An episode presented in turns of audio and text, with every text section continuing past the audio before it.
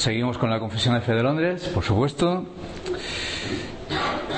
Estamos en un tema eh, realmente profundo y difícil. Tenemos que reconocer que es un tema muy difícil. Hay un texto en las Escrituras, en el libro de Proverbios, que dice que debemos de buscar la sabiduría y el entendimiento como a la plata, como al oro.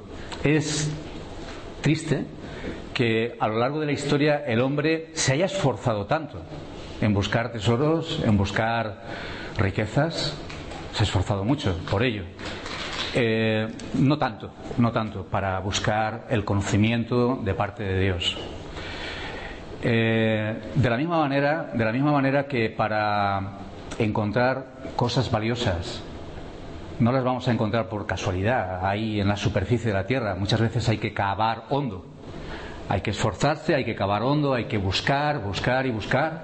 Lo mismo es con las cosas espirituales. No siempre están ahí, tan fáciles para coger. A veces entendemos que todo es muy sencillo y que todo está ahí a nuestro alcance. Pues no. A veces hay que buscarlas como a la plata y como al oro, lo cual implica esfuerzo, constancia de nuestra parte, ahondar, ahondar, eh, no quedarnos en la superficie, sino, sino buscar y cavar hondo muchas de las cosas más profundas, muchas de las cosas más eh, bienaventuradas para nuestra vida espiritual son de este tipo. Son cosas de tipo profundo que no están ahí a la superficie y que requieren nuestro, nuestro esfuerzo. Este es un buen punto para, recordar, sobre todo cuando estamos eh, centrándonos en algo tan profundo, tan difícil que no está aquí a un nivel superficial, sino que tenemos que ahondar en las escrituras para tener estas cosas totalmente eh, claras. Dice así en la Confesión de Fe de Londres, en el, en el siguiente punto, Vamos, estamos yendo prácticamente punto por punto, párrafo por párrafo, en algunas cuestiones que son tan fundamentales y tan básicas y tan trascendentales eh, para nosotros como, como estas. No siempre vamos a ir tan despacio, por supuesto. Dice así en el segundo párrafo, aunque Dios sabe todo lo que pudiera o puede pasar en todas las condiciones supuestas, aunque Dios lo sabe, nada ha decretado porque lo previó como futuro o porque había de suceder en dichas condiciones. Así de sencillo, pero aquí está la clave, está el punto neurálgico en toda esta cuestión tan polémica para muchísimos cristianos como es la doctrina de la predestinación, la doctrina de que Dios elige para salvación. Una de las cosas que mm, lamentablemente me he encontrado con mucha frecuencia es a creyentes eh, que se sientan a tu lado eh, contigo a cantar y alabar al Señor y te dicen que, no creen en la predestinación. En el momento en que alguien te dice algo así, o por lo menos cuando me lo dicen a mí, eh, yo no creo en la predestinación. Yo siempre he hecho una pregunta directamente, una, pregunta directa a, esta afirmación, que normalmente se hace con mucha vehemencia. Mm, bueno, eh, ¿cómo que no crees en la predestinación? Lo que tú quieres decir es que tú no crees lo que algunos enseñan sobre la predestinación. Tú no crees quizás lo que tú piensas que yo creo sobre la predestinación o, o, lo que otros hombres, otros cristianos enseñan sobre la predestinación, pero tú crees en la predestinación. Tú eres una persona que cree en la Biblia, te conozco, crees en la Biblia, eh, supuestamente eres creyente, así que mm, entiendo que crees en la predestinación, solamente que lo entiendes de otra manera. Ah, sí, sí, sí, eso quiero decir. Eh, sí, creo en la predestinación, pero de otra manera. Ah, ¿Y cómo es que crees en la predestinación? ¿Me puedes explicar, eh, por favor, cómo eh, bueno, ahí ya tienen un problema, porque ellos lo único que saben, lo único que entienden es que no creen en la predestinación, que no creen lo que tú estás diciendo sobre la predestinación, la, doctrina que, que nosotros vemos claramente en las escrituras. Ellos no creen eso. Ahora, ¿qué es lo que entienden, que enseña las escrituras cuando dice que Dios predestinó o Dios eligió? Bueno, muchas veces no lo saben Solo saben lo que, no, lo que no creen. Solo saben lo que no saben. Pero no saben lo que deben de creer. Muchas veces eh, eso es lo que ocurre en la mayoría de creyentes. Vamos a ver, que rechazan esta doctrina, vamos a ver en esta tarde distintas posibilidades, distintas formas posibles de entender eh, esta afirmación que la Escritura eh, hace con, frecuencia de que Dios predestinó, que Dios elige. Vamos a ver distintas maneras de entenderlo. La Confesión de de Londres es muy clara al decir que la, la, la doctrina de la elección el hecho de que Dios decretó, de que Dios decretó la salvación, está basado no en ninguna condición, sino que es algo incondicional. Detrás de este, de este párrafo que acabamos de leer está la doctrina de la elección incondicional. Aquel que no cree en la predestinación, lo que debería decir es, yo no creo en la elección incondicional. Yo creo que Dios elige, por supuesto, porque lo dice la Biblia, pero Dios elige basándose en ciertas condiciones. Eso es lo que debería decir. Pero normalmente la mayoría no lo dicen porque lo ignoran, ni siquiera saben las posibilidades con las que cuentan o las respuestas que podrían dar. Lo único que saben es que eso no puede ser, eso no les entra en la cabeza, eso no es lógico y, no, quieren creerlo ni, ni, piensan que, debería ser creído. Es, creído, es algo eh, repelente eh, para ellos. Antes de ver eh, estas distintas formas de entender la elección, eh, quiero que veamos la trascendencia que tiene este tema. Si nosotros decimos que la elección, que el decreto de la elección que Dios hizo en la eternidad está basada en ciertas condiciones en las que digamos, es decir, que no es incondicional, que es, es, una, es una elección condicionada bajo las condiciones eh, X que nosotros pongamos ahí. En el momento en que decimos esto, la elección está basada en el hombre. La, elección, la elección es según el hombre, no según Dios, no está centrada en Dios, no depende de Dios ni parte de Él. La Escritura dice claramente que Él nos predestinó, por ejemplo en Efesios 1, 5, eh, según el puro afecto de su voluntad, o como dice más adelante, según su beneplácito. La, la Biblia nos dice claramente que la base, el punto de partida de la elección está en Dios mismo, no en el hombre. Aquellos que hablan de una elección condicional están centrándose en el hombre. ¿Cuántas veces hablamos en contra de un evangelio homocéntrico, de un evangelio humanista, de un evangelio que tiene al hombre como centro? Tantas veces. Os aseguro que la mayoría de cristianos van a estar de acuerdo con esto hoy en día. Todo el mundo va a estar en contra de un evangelio homocéntrico que pone al hombre como centro de la salvación, como centro del evangelio, como centro eh, de todas las cosas. Sin embargo, ellos, sin darse cuenta, aunque están de acuerdo con esto, hacen esto. La Biblia dice claramente que es Dios, es su beneplácito, es el puro afecto de su voluntad, de su gracia, de ahí parte la elección, no, no el hombre.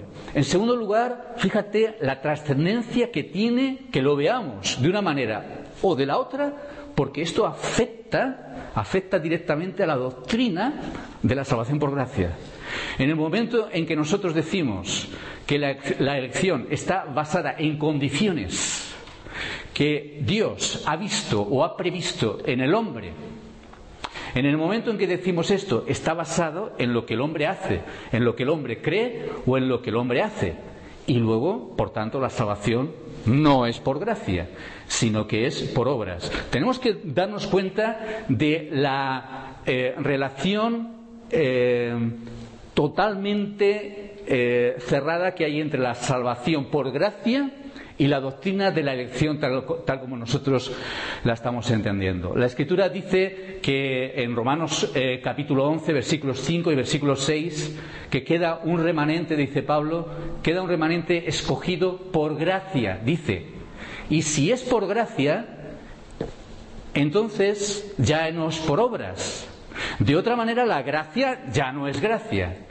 Y si es por gracia, entonces no es por obras. entonces no por obras. De otra manera, la obra ya no sobra. Entonces, lo que está diciendo Pablo en relación a la elección, vemos una relación implícita, clarísima, eh, irrompible entre la doctrina de la elección y la salvación por fe la salvación por gracia o la salvación por obras. Es lo mismo que el mismo Pablo dice en la segunda epístola de Timoteo, cuando dice que nos salvó y nos llamó no por obras nuestras, sino por su llamamiento, con una gracia que Él nos dio antes de los tiempos de la eternidad. Así que muy importante que lo veamos de una manera o, que, que, lo veamos de la otra, porque entonces estamos afirmando la salvación en base al hombre o en base a la gracia de Dios. Estamos hablando de un tema, de un tema importantísimo, importantísimo. En tercer lugar, quiero que veamos la importancia de este tema que, en relación a la gloria de Dios. Es un tema que eh, enfatizamos muchísimo, que, eh, repetimos continuamente, porque es un tema central en las Escrituras. La Biblia dice claramente que a lo necio del mundo escogió Dios para avergonzar, para avergonzar a los sabios. Y, y, a lo que no es, y a lo débil, para avergonzar a los poderosos, a fin de que nadie se jacte en su presencia, a fin de que el que se gloríe, que se gloríe en el Señor.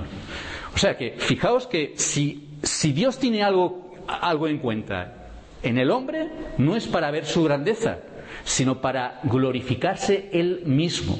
Si él tiene algo en cuenta del hombre, él tiene en cuenta su debilidad, eh, su flaqueza y su nada para, con su propósito de elección, demostrar claramente que no es por causa del hombre, sino por causa de su gracia. Y vamos nosotros y le damos la vuelta totalmente a todo esto para decir todo lo contrario. ¿Nos damos cuenta? Es, una, es un tema muy importante eh, cómo explicamos la doctrina de la elección y cómo, cómo, explicamos la doctrina de la predestinación. Podemos estar eh, glorificando al hombre, centrando el Evangelio en el hombre y centrando la salvación en las obras o en lo que el hombre hace. Así que estamos hablando de algo muy importante. En primer lugar, veamos la explicación más popular eh, sobre la doctrina de la elección. Es la explicación que ya Arminio dio hace siglos y que muchísimos cristianos eh, siguen repitiendo en la actualidad. Me refiero a cristianos evangélicos. Es la idea de que la, la elección es condicional porque Dios previó antes de los siglos, en la eternidad, Dios previó que habíamos de creer que íbamos a responder al Evangelio, que íbamos a elegir. Daos cuenta el cambio tramposo que se hace a los términos. Cuando la Escritura nos dice que Dios predestinó, ellos están diciendo, no, Dios no predestinó. Dios sabe, Dios no predestina. Dios lo que hace es adivinar. Dios adivina lo que va a ocurrir, Dios sabe lo que va a ocurrir y anuncia lo que va a ocurrir, pero no predestina. Daos cuenta que predestinar es tomar una decisión, es hacer un decreto con una finalidad que se ha de cumplir y que se cumplirá. Pero ellos anulan este significado y lo que están diciendo es que Dios lo que hace es adivinar, adivinar el futuro y en base a eso hace una eh, declaración. Eh, lo mismo en cuanto a la elección. Desde el punto de vista de la elección es lo mismo. Dios no elige, Dios anuncia, Dios eh, mm, adivina lo que el hombre va a elegir. Porque a fin de cuentas es el hombre el que elige, no elige Dios. Cuando la Escritura nos dice claramente, de una manera eh, rotunda, que no me elegisteis vosotros a mí, sino que yo os elegí a vosotros. Fijaos cómo dan la vuelta, la vuelta a la tortilla continuamente. Y al final llegamos al mismo resultado, que eh, la base de la elección descansa en el hombre, no en el beneplácito divino, no en la gracia divina, sino en el hombre, no en el decreto divino, sino en lo que el hombre hace. Y por tanto, esto afecta a lo que estábamos diciendo sobre eh, que Dios hace las cosas para su gloria, que la salvación es por pura, por pura gracia y, que todo está centrado en el beneplácito y en el puro afecto de la voluntad divina. Eh, el texto más claro sobre esto más sencillo sería Romanos capítulo 9. Vamos al capítulo 9 de Romanos. Conocemos sobradamente este tema, pero yo lo que quería afirmar en esta tarde es la imposibilidad la imposibilidad de interpretar Romanos 9 de otra manera. Si nosotros nos acercamos a Romanos 9, que es uno de los textos más categóricos, más rotundos sobre este, sobre este punto y sobre esta eh, doctrina, si nosotros nos acercamos a Romanos 9 y lo estudiamos profundamente, desde el principio hasta el fin, no hay manera, es un texto rotundo clarísimo. No hay otra manera de interpretarlo de una manera, de una manera racional, de una manera sensata, de una manera exegética y bíblica. En Romanos 9, hablando de la condenación de los judíos, de cómo muchos judíos no se habían salvado. ¿Cómo es posible esto? Se pregunta Pablo. ¿Es que ha fallado la palabra de Dios? Y la respuesta es, no, la palabra de Dios no ha fallado, sino que no todos los que descienden de Israel son verdaderamente judíos. Eh, la palabra de Dios, desarrolla Pablo a lo largo de los capítulos 9, 10 y 11, se ha cumplido perfectamente en el verdadero Israel, en el remanente. Solo que a lo largo de la historia, no todos los que estaban dentro de Israel eran realmente Israel, sino que había siempre un remanente, un remanente que había sido escogido por Dios por la gracia. Para esto pone el ejemplo de Isaac y de Ismael al, principio del capítulo 9 y el ejemplo de Esaú y Jacob. Y nos dice que a, Jacob amé y a Esaú aborrecí. El texto clarísimo eh, y un texto clave para dar apoyo a esta doctrina, a esta doctrina de la elección incondicional no basada en lo que el hombre hace o en la previsión divina de lo que el hombre va a hacer, sino en, en la pura gracia de Dios, está en el versículo 11. Hablando del caso de Saúl, de y Jacob, dice, pues no habían aún nacido, dice la escritura, no habían aún nacido ni habían hecho aún ni bien ni mal para que el propósito de Dios conforme a la elección permaneciese no por las obras, sino por el que llama. Aquí está diciendo y está repitiendo de una manera clarísima lo que acabamos de decir. No habían hecho ni bien ni mal, no habían nacido. Y Dios, aunque no habían hecho nada y ni siquiera habían llegado a la existencia, Dios dijo, el mayor servirá al menor. A Jacob amé y a Esaú aborrecí. ¿Por qué? Por algo que ellos habían hecho o harían? No, porque es que no habían hecho nada, dice la Escritura, sino para que la elección permaneciese por el que llama, por el que llama, no por lo que el hombre elegido vaya a decidir o vaya a hacer. No depende, dice claramente, para machacar más este, este punto tan importante, no depende del que quiere. No depende del que quiere ni del que corre, sino de Dios que tiene misericordia. Tendré misericordia del que yo tenga misericordia y me compadeceré del que yo me compadezca. ¿Podría ser algo tan claro? ¿Podría ser algo más claro que esto? ¿Más rotundo? No puede ser. No puede serlo. Sin embargo, el hombre, el creyente evangélico, muchos cristianos evangélicos no pueden entender esto, no pueden aceptarlo. Tienen que interpretarlo de otra manera, porque esto, esto es que, es que les ofende, es algo que, que les molesta, les hiere. Así que tienen que entenderlo de otra manera y le dan vueltas cuando la escritura es totalmente clara. Una exégesis eh, sensata, sincera y profunda de este texto nos llevaría, de todo el capítulo, de todos los, eh, los, tres capítulos, 9, 10 y 11, aparte de otros textos de la escritura, nos llevarían a, afirmar todo esto que estamos diciendo de una manera clara y de una manera eh, rotunda. Hay otra, otra forma en que esto también se interpreta.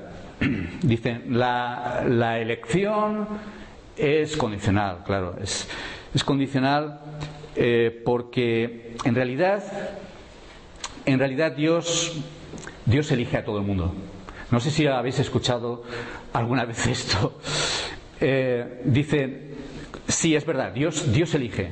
Es Dios quien elige, no en base, no en base a lo que el hombre haga, la elección depende de Dios y del puro afecto de su voluntad, todo eso es verdad. Eh, no es porque Dios adivine, Dios predestina, pero es que Dios predestina a toda la humanidad. Dios ha elegido a todos, absolutamente a todo el mundo. Lo que pasa es que no todos se salvan porque no todos eligen a Dios. Ya estamos otra vez en lo mismo, fijaos. Ya estamos haciendo una reinterpretación, ya estamos haciendo malabarismos para decir otras cosas que realmente la Escritura no dice, para acabar con lo mismo, que todo descansa en el hombre y en la elección del hombre. Así que con esto sí se acepta que hay una, una eh, elección.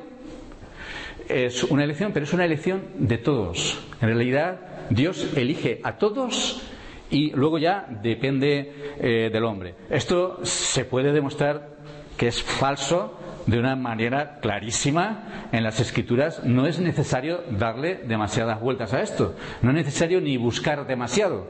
En, en muchos textos, por aquí, por allá, acabamos de leer, acabamos de leer algunos textos donde, donde se hace una discriminación. Dios discrimina. Dios no elige. Dios no elige para salvación a todo el mundo. A Jacob amé, dice la escritura, mas a Saúl aborrecí. Y Dios tomó esta decisión y este propósito de elección, no por las obras, sino como dice, sin que hubieran nacido, sin que hubieran hecho ni bien ni mal, ¿eh? por, por el que llama. Y esto está diciéndose en un contexto de salvación. Está diciendo que no todos los judíos son verdaderamente judíos. Así que la palabra de Dios no ha fallado. Si hay quienes se condenan, se condenan porque Dios no ha elegido a cada individuo dentro de la raza judía. Está hablando en un contexto de salvación y claramente dice que Dios no ha elegido. No ha elegido a cada individuo de la raza judía. No todos son elegidos, sino que dentro de la raza judía hay un remanente, hay un grupo, hay un rebaño que Dios sí ha escogido para salvación por la gracia. ¿Puede ser algo más claro? Yo he conocido a creyentes evangélicos que han sido calvinistas durante muchísimos años y al que al final han, salido con esta doctrina. ¿eh? Yo he conocido a, a personas así y muy inteligentes, personas muy inteligentes que conocían muy bien las escrituras, que conocían perfectamente las escrituras y que podían citar de memoria pasajes enteros de la palabra e incluso de la confesión de fe de Londres. Lo que pasa es que, eh, estoy contando de un caso en particular, lo que pasa es que se encontraban con tantos problemas a la hora de debatir dentro de su mundo de filosofía y dentro de ciertos eh, foros en los que se encontraban, etcétera, etcétera, les resultaba tan difícil defender, defender sus puntos de vista bíblicos porque no encajaban no encajaban con la mentalidad, eh, con el enfoque racionalista que muchos eh, venían a ellos, entonces decían, esto no, no me vale, esto no, esto no, estaban frustrados totalmente, así que eh, se inventaron otras cosas. Es triste, es triste lo atractivo que es para el ser humano tratar de escapar de lo que claramente la Biblia nos dice rotundamente cuando no encaja con nuestro sentir, con nuestros deseos o con nuestras necesidades o con cualquier cosa, aparentemente. Es curioso los subterfugios y los escapismos a los que el hombre puede llegar para negar la escritura cuando es tan fuerte y nos dice cosas que aparentemente, por lo menos para la razón o para para muchos intelectos y para muchos sentimientos y para eh, muchas sensibilidades es, es duro de oír. Es interesante las cosas que se pueden llegar a decir. Y que dijeran esto estas personas, estas personas que conocían perfectamente la doctrina de la elección. Me muestra, me demuestra que eh, el ser humano puede llegar a decir lo que le dé la gana, si eso es lo que quiere. Como dice un dicho, no hay peor ciego que el que no quiere ver, no hay peor sordo que el que no quiere oír. Y la escritura nos lo dice claramente, el que quiere oír. Dice el Señor muchas veces, el que quiere oír, que oiga. Es una cuestión moral. Esto es muy interesante. Lo que tú y yo creemos es de naturaleza moral, no solamente de naturaleza intelectual, es de naturaleza moral. Lo que nosotros hacemos con la palabra de Dios, la manera en que nosotros reverenciamos, recibimos y nos inclinamos y buscamos en la palabra de Dios, demuestra nuestro corazón y demuestra nuestra naturaleza moral. Cuando una persona es capaz de negar con toda su inteligencia y con todo su armamento las cosas que están claras en la escritura, muestra su naturaleza moral, muestra su capacidad de engaño y su eh, capacidad de hacer con la escritura lo que él quiere para su propio interés o para su propio propósito. Hay otra eh, manera un poco más elaborada de negar esta doctrina que acabamos de leer en la Confesión de Fe de Londres, la doctrina de la elección incondicional, que aunque Dios lo sabe todo, por supuesto, Dios no nos ha elegido por nada que haya encontrado en nosotros o que haya previsto que encontrase en nosotros, sino por su gracia, por, su, por el puro afecto de su voluntad, según su beneplácito. Hay quienes dicen que Dios eh, sí elige, por supuesto, sí elige, pero no elige a individuos Dios no elige a individuos. Dios lo que elige es a un pueblo o, digamos, a un, modo de salvación. Dios nos ha elegido en Cristo, dicen. Eh, Dios ha elegido que un grupo indeterminado de personas, mm, quienes sean, se salven en Cristo, creyendo. Eso es lo que Dios eligió, la forma de la salvación. Dios eligió una iglesia, un colectivo, pero nunca individuos. Dios no elige individuos. Daos cuenta entonces lo que deberíamos decir juntamente con la Confesión de Fe de Londres.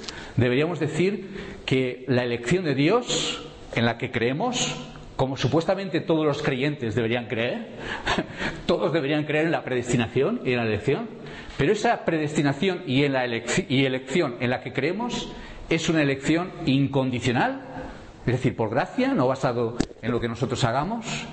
Es una elección antes de los siglos, o sea, es una elección que eh, Dios mm, decidió no por nada que nosotros hayamos hecho, sino antes de la eternidad, antes de que decidiéramos, antes de que hiciéramos una elección basada en su gracia.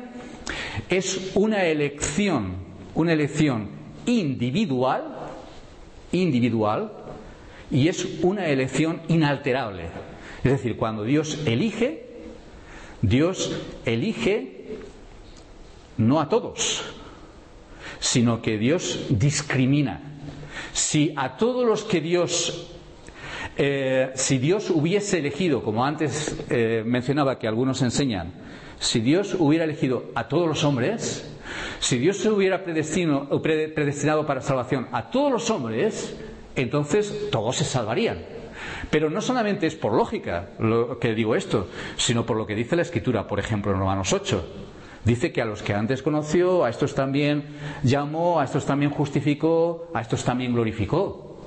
Es decir, todos los que han sido llamados, todos los que han sido predestinados, la Biblia en una cadena irrompible asegura que se salvarán. Así que si ellos están diciendo que cuando en Romanos 8, 28 y 29, los que menciona aquí, los que menciona allí en el texto, son todos, Dios predestinó a todos, entonces seguimos adelante con el texto, haciendo un examen clarísimo del texto, nos lleva a, a que entonces todos se salvan. Entonces, absolutamente todos se salvarán, lo cual ellos niegan. A qué absurdidades, ¿verdad? Podemos llegar. Bueno, pues esto, esto es distinto, es un poco más elaborado. Dios no elige a todos, lo que hace es no elegir a individuos. Dios elige la forma de salvación. no elige a individuos. Otra vez, la, Biblia es clarísima sobre esto. Eh, acabamos de leer a Jacob amé, a Esaú aborrecí. Eh, dice, no, sí, pero es que date cuenta que eh, cuando Dios elige a Isaac, está eligiendo a su descendencia, pero a la descendencia de Ismael, es decir, al pueblo, ismaelita lo aparta. Cuando eh, Dios elige a Jacob, lo mismo, Dios aparta a otro pueblo, eh, a los descendientes de, de Saúl. Entonces sí que está hablando de razas y sí está hablando de pueblos. Pero qué necio, aunque estuviera hablando de pueblos, que no, que está hablando de individuos, los individuos están comprendidos, los individuos están incluidos. Pero aquí está hablando de individuos, está hablando de individuos que no han creído. ¿Y cómo es posible, dice Pablo? ¿Es que la palabra de Dios ha fallado?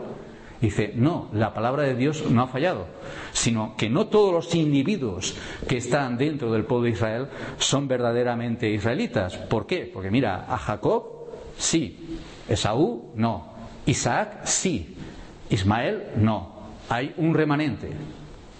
Individuos. Son individuos. Cada vez que la escritura nos habla de este tema, está hablando de individuos. Cuando la escritura en Efesios capítulo 1 nos dice que hemos sido predestinados, está hablando de individuos. Cuando dice a los que antes conoció, en la eternidad, antes de los tiempos, está hablando de individuos, está hablando de personas, está hablando de ti y de mí, de todos los que hemos creído, de todos los que el Señor eh, amó.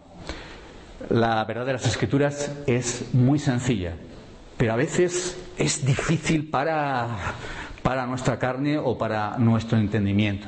Necesitamos reverencia ante la escritura. Insisto en esto, empezamos eh, en la introducción de la confesión de fe de Londres con este tema, si, recordáis. Necesitamos reverencia ante las escrituras, recibir lo que las escrituras nos enseñan, recibirlo en nuestro corazón, aunque nuestro entendimiento, aunque nuestro entendimiento, aunque nuestra sensibilidad pueda sentirse herida. Los niños están memorizando un texto que dice, fíate de Jehová de todo tu corazón y no te apoyes en tu propia prudencia. Reconócelo en todos tus caminos y Él enderezará tus veredas. Qué interesante. Eso es una verdad que debemos vivir en nuestra vida diaria, en nuestra obediencia, pero también en lo que nosotros creemos. Fíate de lo que el Señor te dice. No te apoyes en tu propia prudencia humana, en tu propia sabiduría humana. Que tu sabiduría humana, que tu prudencia esté basada, esté descansando en lo que dice la palabra de Dios. Fíate de Jehová. Pero aún así, a lo largo de los siglos, en la actualidad, como en el tiempo pasado y como nos encontraremos en el futuro, nos encontraremos a personas que cuando hablemos de este tema nos dirán, yo no creo en la predestinación, yo no creo en la elección. Bueno, querrás decir que no crees en lo que, la manera de, explicarlo. ¿Quiere decir que lo explicas de otra manera y lo entiendes de otra manera? No, no es eso. No quieren creer en la doctrina de la predestinación. Les ofende, les hiere. Es algo que ofende la naturaleza humana. Hay algo dentro de nosotros que se resiente tanto intelectualmente como viralmente. Es algo, es algo profundo, es de naturaleza de naturaleza espiritual. Bueno, vamos a dejarlo aquí y que el Señor nos ayude, como decía al principio, a seguir estudiando la palabra de Dios, a seguir eh, investigando, a seguir cavando, y eso a veces requiere esfuerzo, requiere no quedarse en la superficie, sino ahondar y buscar las verdades de la palabra de Dios eh, en lo profundo, como buscaríamos tesoros eh, preciosos. Eso no ocurre de la noche a la mañana, sino ocurre día tras día, leyendo la palabra de Dios, investigando y pidiéndole al Señor que ilumine nuestro entendimiento y nos dé espíritu de, revelación y, y de entendimiento en cuál es su voluntad. Que así sea. Amén.